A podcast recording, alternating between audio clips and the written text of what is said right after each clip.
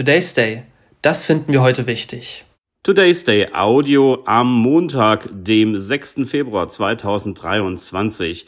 Die Franzosen, sie protestieren im Moment gegen ein höheres Renteneintrittsalter. Die Deutschen hingegen beschäftigen sich mit der Frage, ob nicht ein zu früher Renteneintritt den mentalen Abbau beschleunigen könnte. Das sagt jedenfalls Wissenschaftler Hendrik Schmitz.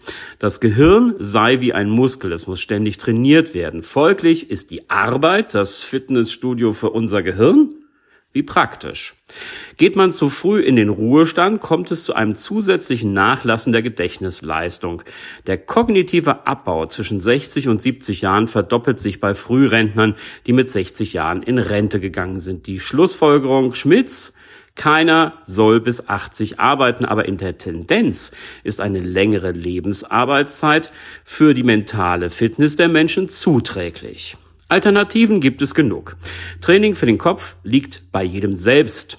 Sei es nun mit dem Kreuzworträtsel, Abo, mit dem Senioren-Schachclub oder mit etwas, was Freude macht, sozialen Austausch fördert und so uns, unser Gehirn ganz wie von selbst benutzen und trainieren lässt. Wer es dann doch gerne anders möchte, kann sich gerne ein Abo bei BrainFit buchen, erhältlich im 10-Jahres-Bundle. Notwendig scheint dies allerdings nicht zu sein. Today's Day, ein Projekt von netkiosk.digital.